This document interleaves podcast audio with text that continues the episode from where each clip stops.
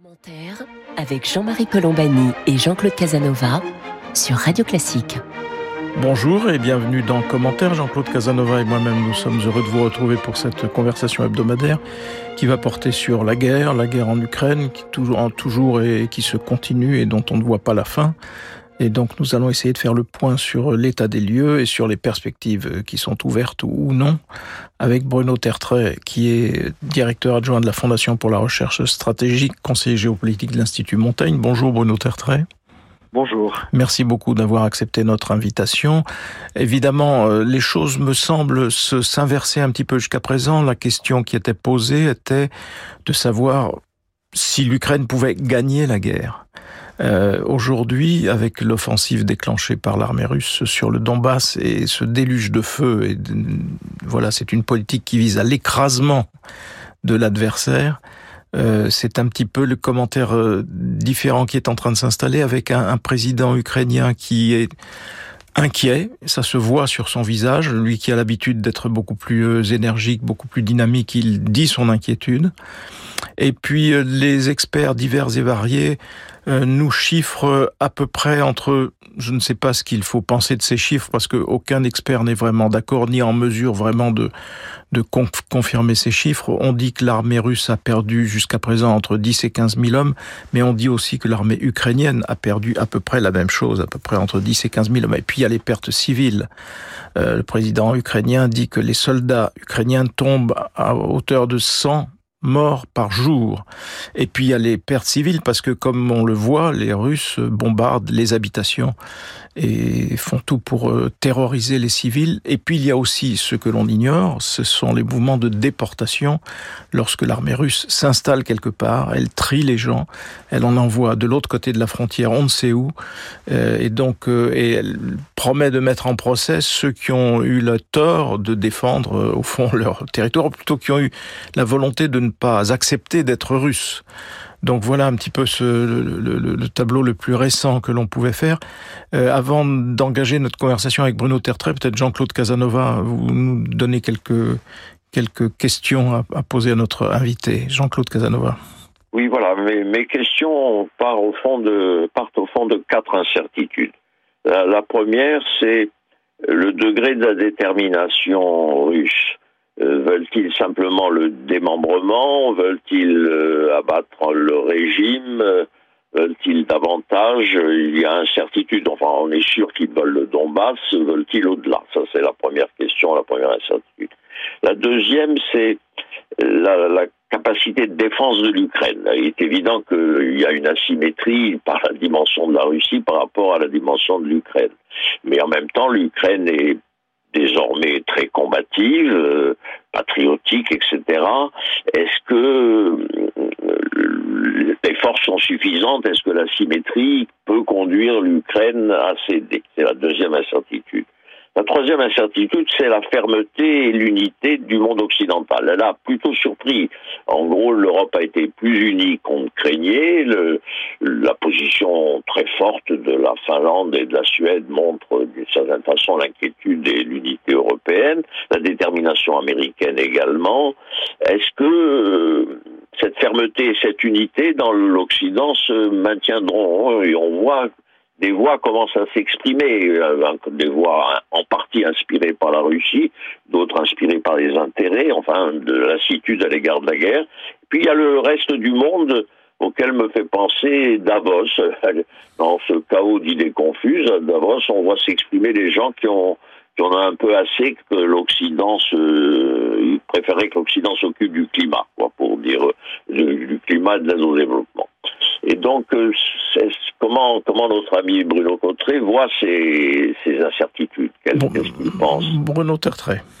Oui, bonjour. Écoutez, pour reprendre la question de Jean-Claude Casanova, euh, je dirais que la détermination russe, elle est sur le papier entière, c'est-à-dire qu'officiellement, Moscou n'a pas changé euh, ses buts de guerre, elle a changé de, de, tactique, mais pas de mais pas de but de guerre. Euh, dans les faits, euh, on le sait bien, la Russie n'a plus la capacité, n'a pas la capacité de se saisir de l'ensemble de l'Ukraine, ni même de changer le régime politique de Kiev. Bon, et donc la détermination de Poutine, elle est entière. La question, ce sera plutôt la détermination des soldats russes.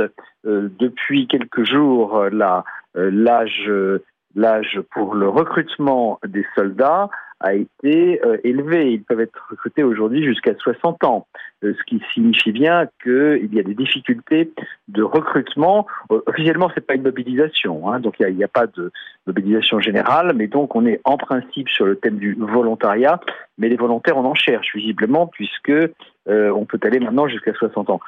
la détermination ukrainienne, en revanche, elle me semble tout à fait intacte. Euh, d'une part, le moral euh, reste bon dans la population, en tout cas à ce jour, même si, euh, vous avez raison, il y a quelques revers tactiques significatifs en ce moment dans le Donbass. Et par ailleurs, les, équipements modernes occidentaux continuent, continuent d'arriver. On a vu entrer en lice la semaine dernière, en début de semaine, les fameux canons César français, qui sont des pièces d'artillerie lourdes vont être déployés dans le Donbass et qui sont tout à fait euh, euh, aptes au type de combat qui, euh, qui, sont menés actuellement et qui viennent renforcer d'autres d'autres canons d'artillerie livrés modernes, livrés livrés par par les Américains. Enfin, sur le troisième point, l'unité et la, fermeté de l'Occident, je dirais qu'elles sont à la fois sont à la fois réelles, puisque personne ne pense, par exemple, à alléger les sanctions, mais qu'il y a deux problèmes. Deux problèmes. Euh, premier problème, pour aller plus loin euh, dans les sanctions, il faut l'accord de tous les pays, on le sait, de l'Union européenne. Or, la Hongrie, euh, très poutinienne, en tout cas avec un dirigeant très poutinien, M. Orban, pour l'instant bloque sur, sur les sanctions relatives au pétrole russe, par exemple. Et puis, de manière plus générale, c'est vrai, euh, on peut craindre dans la durée, c'est-à-dire au bout de plusieurs mois, une certaine fatigue des opinions, voire des gouvernements. Je ne doute pas un instant que M. Poutine compte bien sur cette fatigue, compte bien euh, sur cette épreuve de volonté, mais la guerre euh, n'est-elle pas toujours une épreuve de volonté? Compte bien sur le fait qu'à un moment, la volonté des pays occidentaux, des gouvernements, des opinions s'émousse et, et, que par ailleurs, effectivement, euh, le soutien euh, des pays euh, extérieurs à l'Europe soit de plus en plus, de plus en plus limité. Jean-Claude Casanova. Oui, c'est sur le problème de, de l'armement, si vous voulez, qui est au fond décisif. J'ai l'impression que l'Ukraine pour réduire le nombre de morts, a besoin d'artillerie, c'est-à-dire de tirer plus loin de la ligne de front, et d'une capacité, au fond, d'écraser aussi les, forces russes. Est-ce que vous avez le sentiment que les processus d'armement euh, ne, ne, freinent pas, enfin, continuent de, continuent de s'activer? Est-ce que les militaires, il y a eu deux pages dans le monde assez intéressantes sur les problèmes d'asymétrie ou d'État. Qu'est-ce que les militaires, au fond, tirent comme conclusion de ce début de guerre? Bruno Tertrais. Oui. Oui, alors il y a deux sujets différents. D'abord sur les livraisons exactes, le calendrier de livraison de tel ou tel armement à l'Ukraine. J'avoue que là, pour le coup, je ne suis pas du tout un spécialiste et je ne veux pas trop m'avancer sur ce sujet. Simplement, euh, on connaît, euh, pour, pour résumer les problèmes qui se posent euh, de, en ce qui concerne les livraisons d'armes lourdes, d'abord, premièrement, il faut une volonté politique et elle n'est pas toujours là où quand elle arrive, elle est avec, elle arrive avec retard. Euh, je pense par exemple à, l'Allemagne. Euh, deuxièmement, il y a un problème de stock parce que les, les stocks d'armement ne sont pas infinis et on ne peut pas les, les produire, en produire de nouveau comme ça, comme, comme des saucisses, comme dirait Khrushchev à propos, euh, à propos des missiles dans les années 1950. Troisième problème, il faut les acheminer. Or, acheminer des armements lourds dans le Donbass, eh ça prend du temps c'est difficile, c'est dangereux, c'est compliqué. Et quatrième problème enfin, il y a des armements pour lesquels il faut, euh, il faut une certaine formation, un entraînement euh, de l'armée ukrainienne qui ne va pas toujours de soi. Euh, ce n'est pas, comme on dit dans l'électronique, du plug and play. Il suffit pas de brancher et d'appuyer sur le bouton. Hein, c'est quand même des matériels souvent complexes, surtout quand ils sont modernes. Et donc ces quatre problèmes expliquent que très clairement les, armements lourds et même d'autres armements très utiles comme les équipements de défense du type drone, hein, qui peuvent être extrêmement utiles sur le terrain, eh bien ça ne va effectivement pas aussi vite que le souhaiterait l'Ukraine, et ça ne va parfois pas toujours suffisamment vite pour pour pouvoir contrer telle ou telle telle ou telle offensive, surtout quand on voit, et c'est ce qui se passe actuellement dans le Donbass, c'est quand on voit que la Russie a recours à des tactiques de, de véritables rouleaux compresseurs. Là, on voit toutes, les forces engagées dans, les batailles du Donbass euh, actuellement, euh, y compris d'ailleurs des munitions incendiaires. Enfin, là, pour le coup, c'est vraiment le rouleau compresseur russe euh, à, l'œuvre, mais qui ne peut pas non plus s'étaler sur l'ensemble du, théâtre d'opération et, et dans la longue durée. Jean-Marie Colombani et Jean-Claude Casanova sur Radio Classique. Vous écoutez Commentaire, nous sommes en compagnie de Bruno Tertrais, le directeur adjoint de la Fondation pour la recherche stratégique, et nous parlons évidemment de la situation en Ukraine. Situation, Bruno Tertrais, que vous évoquiez à l'instant sur le plan des armements. Euh, il me semblait que l'offensive russe sur le Donbass euh, vise d'abord évidemment à détacher cette partie du territoire de l'Ukraine, bien évidemment, mais euh, cette politique justement d'écrasement, de terreur, euh, se déroule de façon assez implacable et sans qu'on puisse vraiment, d'une certaine façon, la freiner. Il y a eu Mariupol qui a fini par tomber, et puis maintenant il y a d'autres villes qui sont ciblées dans le Donbass, et c'est la même technique, et ce sera le même destin, c'est-à-dire ce sont des villes rayées de la carte, avec des populations qui seront déplacées, et puis voilà, les choses continuent sans que l'on ait trouvé à ce stade, et que l'Ukraine à ce stade n'a pas trouvé le moyen de stopper cela, Bruno Tertrais. On, on parlait aussi de la du point fort de la force militaire russe qui est la marine. Et à partir des bateaux russes, il y a évidemment des tirs de missiles qui sont envoyés sur le territoire ukrainien. Et on se demande là aussi euh, si les Ukrainiens n'ont pas aussi, ne souffrent pas aussi de ce point faible. Bruno Tertrais. Oui, la marine pose d'autres problèmes, je vais y venir dans un instant.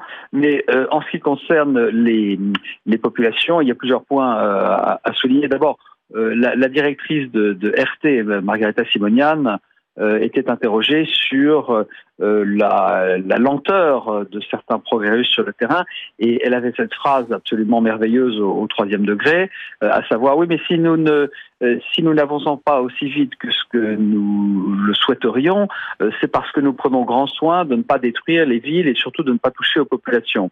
ce qui effectivement fait sourire de manière euh, très très jaune quand on sait la manière avec laquelle l'aviation et l'artillerie lourde euh, russe tirent sur les populations civiles de manière absolument euh, indiscriminée la plupart du temps. Un, mot d'ailleurs sur ces populations. Il y a en ce moment, enfin il y a depuis le, mois de mars d'ailleurs, des flux de population importants de l'Ukraine vers la Russie qui sont de plusieurs ordres.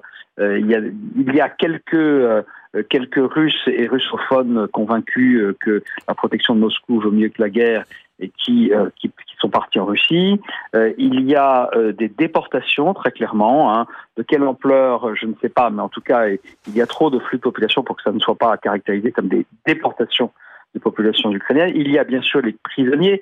On a parlé de ces prisonniers de d'Azovstal, c'est-à-dire de Mariupol, euh, qui ont été emmenés dans le Donbass et qui, sont, qui seront, je cite, jugés par le, tribunal de la République populaire de Donetsk, ce qui fait évidemment un peu froid dans le dos. Et puis, il y a, un dernier point qui est intéressant, c'est que la, la Russie a décidé d'accélérer les procédures d'obtention d'un passeport russe dans les zones qui sont actuellement euh, sous contrôle hors République du Donbass, puisque c'était déjà euh, il y avait déjà une procédure de passeportisation, comme on dit, euh, accélérée. Donc, il y a aussi des flux de population importants qui, qui permettent à la Russie de dire, mais vous voyez, tous ceux qui veulent échapper au combat, ils peuvent tout à fait venir en Russie. Évidemment, c'est un discours qui a assez peu de, crédibilité. Alors, j'en viens à la marine. Euh, parce que ça me permet de dire un mot de, la grande question. C'est pas tellement le, le, problème de la marine russe pour l'Ukraine, c'est pas tellement euh, les bombardements, c'est surtout le blocage des ports ukrainiens. Il y avait début mai à peu près 25 millions de tonnes de céréales bloquées euh, dans les ports ukrainiens. Et la grande question, enfin une des grandes questions qui va se poser là dans les jours et les semaines qui viennent, c'est faut-il une sorte de déblocage du, de ce qui est dans les faits un blocus russe? Euh, est-ce que les pays occidentaux pourraient, avec leur propre marine, euh, débloquer euh, la situation? Là, je crois que c'est un, un, des débats qui va vraiment se poser dans les, euh, dans, dans, les semaines qui viennent. Oui, qui a donné lieu de la part du président russe à un nouveau chantage en disant mais de toute façon tout cela c'est la faute des Occidentaux et donc il suffirait qu'il lève les sanctions contre la Russie pour que le blé puisse repartir. Ce qui est euh, évidemment contre, enfin ce n'est pas la réalité des choses puisque la réalité des choses c'est quand même l'invasion et le blocus par les militaires russes de ces, de ces ports. Jean-Claude Casanova. Oui, je voudrais revenir sur l'Occident parce que on, a vu que dans certains pays occidentaux, particulièrement en Italie, il y a déjà des propositions de négociation. Les Italiens ont proposé un plan tout à fait organisé avec en gros cession du Donbass, de la Crimée, etc. Ce qui manifestement agace profondément les Ukrainiens. C'est-à-dire que même explicitement, les Ukrainiens ont dit Minsk 3, nous n'en voulons pas.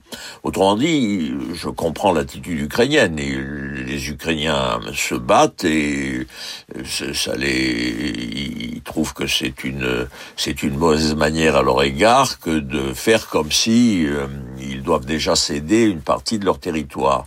Alors je voulais demander à Bruno s'il pense que euh, l'attitude italienne est une particularité ou si quand même à l'intérieur du monde occidental se développerait une pression de ce type Bruno Tertrais. Oui.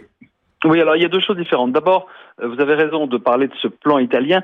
Il y a, quelque chose de, spécifique à l'Italie. Euh, L'Italie a toujours une sorte de complexe vis-à-vis de la France et de l'Allemagne, ne comprend pas pourquoi euh, c'est toujours Paris et Berlin qui sont à la manœuvre pour les grandes initiatives diplomatiques européennes et euh, euh, dit depuis des mois déjà qu'elle devrait être, elle, en tant que grand pays européen, engagée dans les efforts diplomatiques de règlement du, problème ukrainien. Donc ce, plan, vient de loin, d'une certaine manière, et par ailleurs, il n'a pas plus de chances de passer que, tout autre plan qui aurait été proposé depuis le 24 février. Nous ne sommes toujours pas, nous sommes toujours pas dans le temps euh, de la, dans le temps de la diplomatie de règlement du conflit. Nous ne sommes même pas encore aujourd'hui dans le temps de la diplomatie du cessez-le-feu. Donc euh, ce plan, effectivement, vous avez raison de le souligner, il a beaucoup agacé euh, à, Kiev. Je pense que ça fait sans doute. L'Italie se fait plaisir sans doute avec ce type d'initiative, mais même la France et l'Allemagne ne propose pas euh, de, telles initiatives. Le, deuxième point qui est intéressant, c'est qu'effectivement, euh, il y a, euh, ça se développe le sentiment en Ukraine, en Pologne et dans les pays baltes qu'il y a maintenant deux catégories de pays européens, les bons et les moins bons. les bons, c'est ceux qui ont compris que la seule alternative, la seule possibilité pour l'Ukraine, c'est c'est de continuer à se battre avec tous les moyens possibles. Et puis il y aurait ceux dans cette vision la France, l'Allemagne et l'Italie désormais, euh, qui cherchent par tous les moyens à trouver un plan, euh, la fameuse porte de sortie pour M. Poutine, et, donc euh, dont M. Poutine ne veut pas. Hein, soyons très clairs, il n'y a absolument aucun signe qu'il veuille la moindre porte de sortie aujourd'hui. en tout cas. Mais c'est vrai que se développe du coup cette perception et c'est assez gênant parce que d'abord les choses sont plus compliquées. Il n'y a pas, il n'y a pas deux groupes de pays en Europe. Il y, a, des nuances, il y a des gradations, mais euh, cette distinction est fausse. Mais en tout cas, je, note que sur le plan politique, elle commence à prendre de l'ampleur et donc se, dessine l'idée qu'il y aurait finalement euh, trois grands pays européens à aider la Russie à faire des compromis. Et malheureusement, ça n'est pas bon pour la perception euh, à l'extérieur, en Russie, mais aussi dans le reste du monde d'une unité occidentale. Oui, puis en termes d'opinion, ça peut séduire, euh, pas seulement en Europe, mais aux États-Unis, de dire, mais finalement, laissons-leur le Donbass et puis on arrête cette guerre. Et ils ont eu la Crimée, ils ont le Donbass, euh, voilà, et passons à autre chose. Ce qui est une vue de l'esprit, parce que la prochaine étape sera pire encore euh, pour ceux qui ne, celles et ceux qui ne l'auraient pas encore compris. Mais néanmoins, en termes d'opinion, c'est quelque chose qui, c'est un, un, quelque chose, un argument qui est fort et qui peut prendre Bruno Tertrais. Non, pas vraiment, parce que en l'espèce, euh, les, euh, les, les, opinions occidentales, effectivement, peuvent être moins, moins fermes sur ces questions que sur euh, que, que, que, ne le sont leurs gouvernements. Mais si vous prenez le cas des États-Unis, par exemple, je, je, vois en tout cas, enfin, derrière quelques déclarations. Alors, vous avez des déclarations de d'hommes d'hommes d'État tels qu'Henry Kissinger. On a beaucoup parlé de ces déclarations à Davos qui suggéraient qu'il fallait finalement que le règlement passerait par, euh, par l'amputation dans les faits euh, d'une partie du territoire ukrainien. Mais ce qui compte, c'est pas ça. c'est pas qui signe. Ce qui compte, c'est ce qui se passe au Congrès, ce qui se passe à la Maison Blanche. Or, de ce côté-là, à ce stade en tout cas, il n'y a pas vraiment de signe d'un d'un amollissement de la volonté euh, américaine. Je, ne vois pas du tout euh, l'Amérique changer de braquet sur, euh, sur cette question à ce stade. Donc il y a souvent des décalages entre ce que peuvent penser les opinions, ce que disent les experts parmi les, même parmi les plus chevronnés, et ce que souhaitent effectivement les gouvernements. Jean-Claude Casanova. Oui, tout dépend de la période qu'on prend. Kissinger pense sur le très long terme, mais, mais, je, je, suis tout à fait de l'avis de Bruno Cotteret. D'ici les terme, je ne vois pas, d'ici les élections, je ne vois pas Biden changer d'attitude, au contraire même d'une certaine façon. On approche de la fin de cette conversation. Je voulais aussi, euh, Bruno Tertrais, vous faire revenir sur euh, euh, quelque chose qui est préoccupant. Jusqu'à présent, donc, on disait la Russie subit des revers. Euh, combien de temps pourra-t-elle tenir euh, euh, dans une situation où elle afficherait comme ça des, des défaites, même si ce sont des défaites partielles Mais à l'inverse, on peut aussi bien aujourd'hui se demander combien de temps l'Ukraine peut soutenir un tel effort de guerre, parce que la population de l'Ukraine est limitée. Dans l'histoire, ce qui a ce qui a toujours été vérifié, c'est que les adversaires, enfin ceux qui, euh, dans les conflits avec la Russie, euh, les premiers moments sont toujours en défaveur de la Russie. Et puis la Russie finit par reprendre le dessus par le nombre, par le nombre écrasant des gens qu'elle envoie au casse-pipe, littéralement, mais qui en même temps finissent par emporter euh, l'adversaire. Et donc là, de toute façon, l'adversaire l'Ukraine est tellement plus petit que la Russie, on se dit mais jusqu'où auront-ils des forces pour résister, Bruno Tertrais? Eh bien, je ne suis pas sûr que, le schéma que vous proposez, qui est effectivement une, certaine réalité historique, s'applique dans, euh, dans ce cas. Premièrement, il faut toujours rappeler que c'est quand même l'Ukraine qui a été envahie ah, et que la conscience nationale ukrainienne euh, a plutôt été renforcée euh, qu'affaiblie par, par, par l'invasion russe. Et donc, si vous voulez, d'une certaine manière, si, on doit trouver les comparaisons historiques, euh, c'est plutôt euh, l'Ukraine qui, en ce moment, a un moment de faiblesse, mais qui pourrait justement se, euh, se réveiller parce que c'est son territoire qui est envahi. Deuxièmement, et c'est peut-être le plus important, le, la question du nombre, elle est en faveur des Ukrainiens plutôt, parce que d'abord, c'est vrai que la Russie est un, la Russie est un plus grand pays, mais elle a de moins en moins la capacité euh, sauf mobilisation générale qui n'irait pas de soi, euh, de trouver les ressources humaines pour une guerre qui dure justement. Donc moi mon sentiment c'est qu'au contraire l'Ukraine pourrait durer entre guillemets euh, des années et que la Russie pour un conflit qui s'éterniserait, d'ailleurs c'est peut-être pour cela qu'elle utilise des moyens de plus en plus lourds et que le rouleau compresseur dont on parlait est de plus en plus fort ces, ces jours derniers, je crois que sur la durée c'est plutôt la Russie qui aurait un problème de nombre et un problème d'hommes. Vous avez raison de rappeler euh, l'origine de tout ce problème, c'est-à-dire l'invasion russe. Moi, j'avais été frappé et toujours bouleversé par ces images de Vladimir Poutine au tout début de l'offensive, quand il déclenche sa fameuse opération spéciale. Les mots qu'il emploie pour dire il faut chasser ces drogués, ces voyous, etc. C'est d'une, je veux dire, c'est un discours de, de, chef mafieux. C'est un, c'est absolument épouvantable comme, et c'est une vision probablement la vraie vision que l'on doit avoir de, ce, dictateur, Bruno Tertrais. Pourtant, on, repasse à des, perspectives diplomatiques, etc. Enfin, c'est toujours ça qui est très troublant. Je décrivais déjà il y a, deux ans, je crois, euh, la, le, gouvernement russe comme étant un, syndicat mafieux.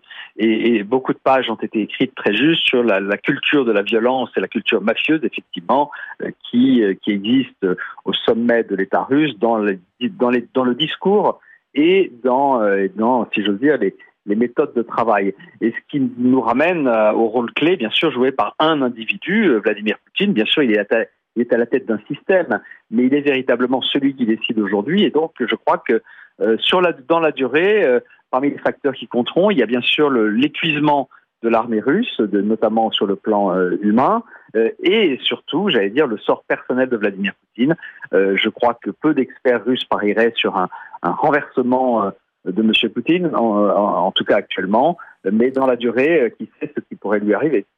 Jean-Claude Casanova, quelques mots pour euh, avant de nous séparer. Je crois que les deux points centraux du côté de l'Occident, c'est évidemment le renforcement et la permanence des sanctions. C'est-à-dire et d'autre part euh, l'appel à l'opinion russe parce que je crois malgré tout on voit déjà des intellectuels russes réagir et je pense que le, le, monde russe qui reste en communication avec l'Occident, il, il continue à consulter leurs ordinateurs, leurs téléphones portables, etc.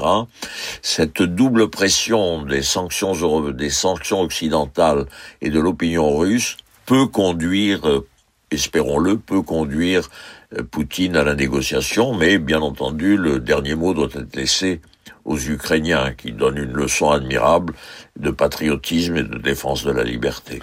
Voilà ce que nous pouvions dire aujourd'hui avec Bruno Tertrais, donc le directeur adjoint de la Fondation pour la recherche stratégique et conseiller géopolitique de l'Institut Montaigne. Merci Bruno Tertrais d'avoir été avec Merci nous ce matin. Vous. Merci de vos lumières. Merci à vous toutes et à vous tous de nous avoir prêté attention aujourd'hui. Jean-Claude Casanova et moi-même, nous vous donnons rendez-vous samedi prochain pour une autre édition de commentaires.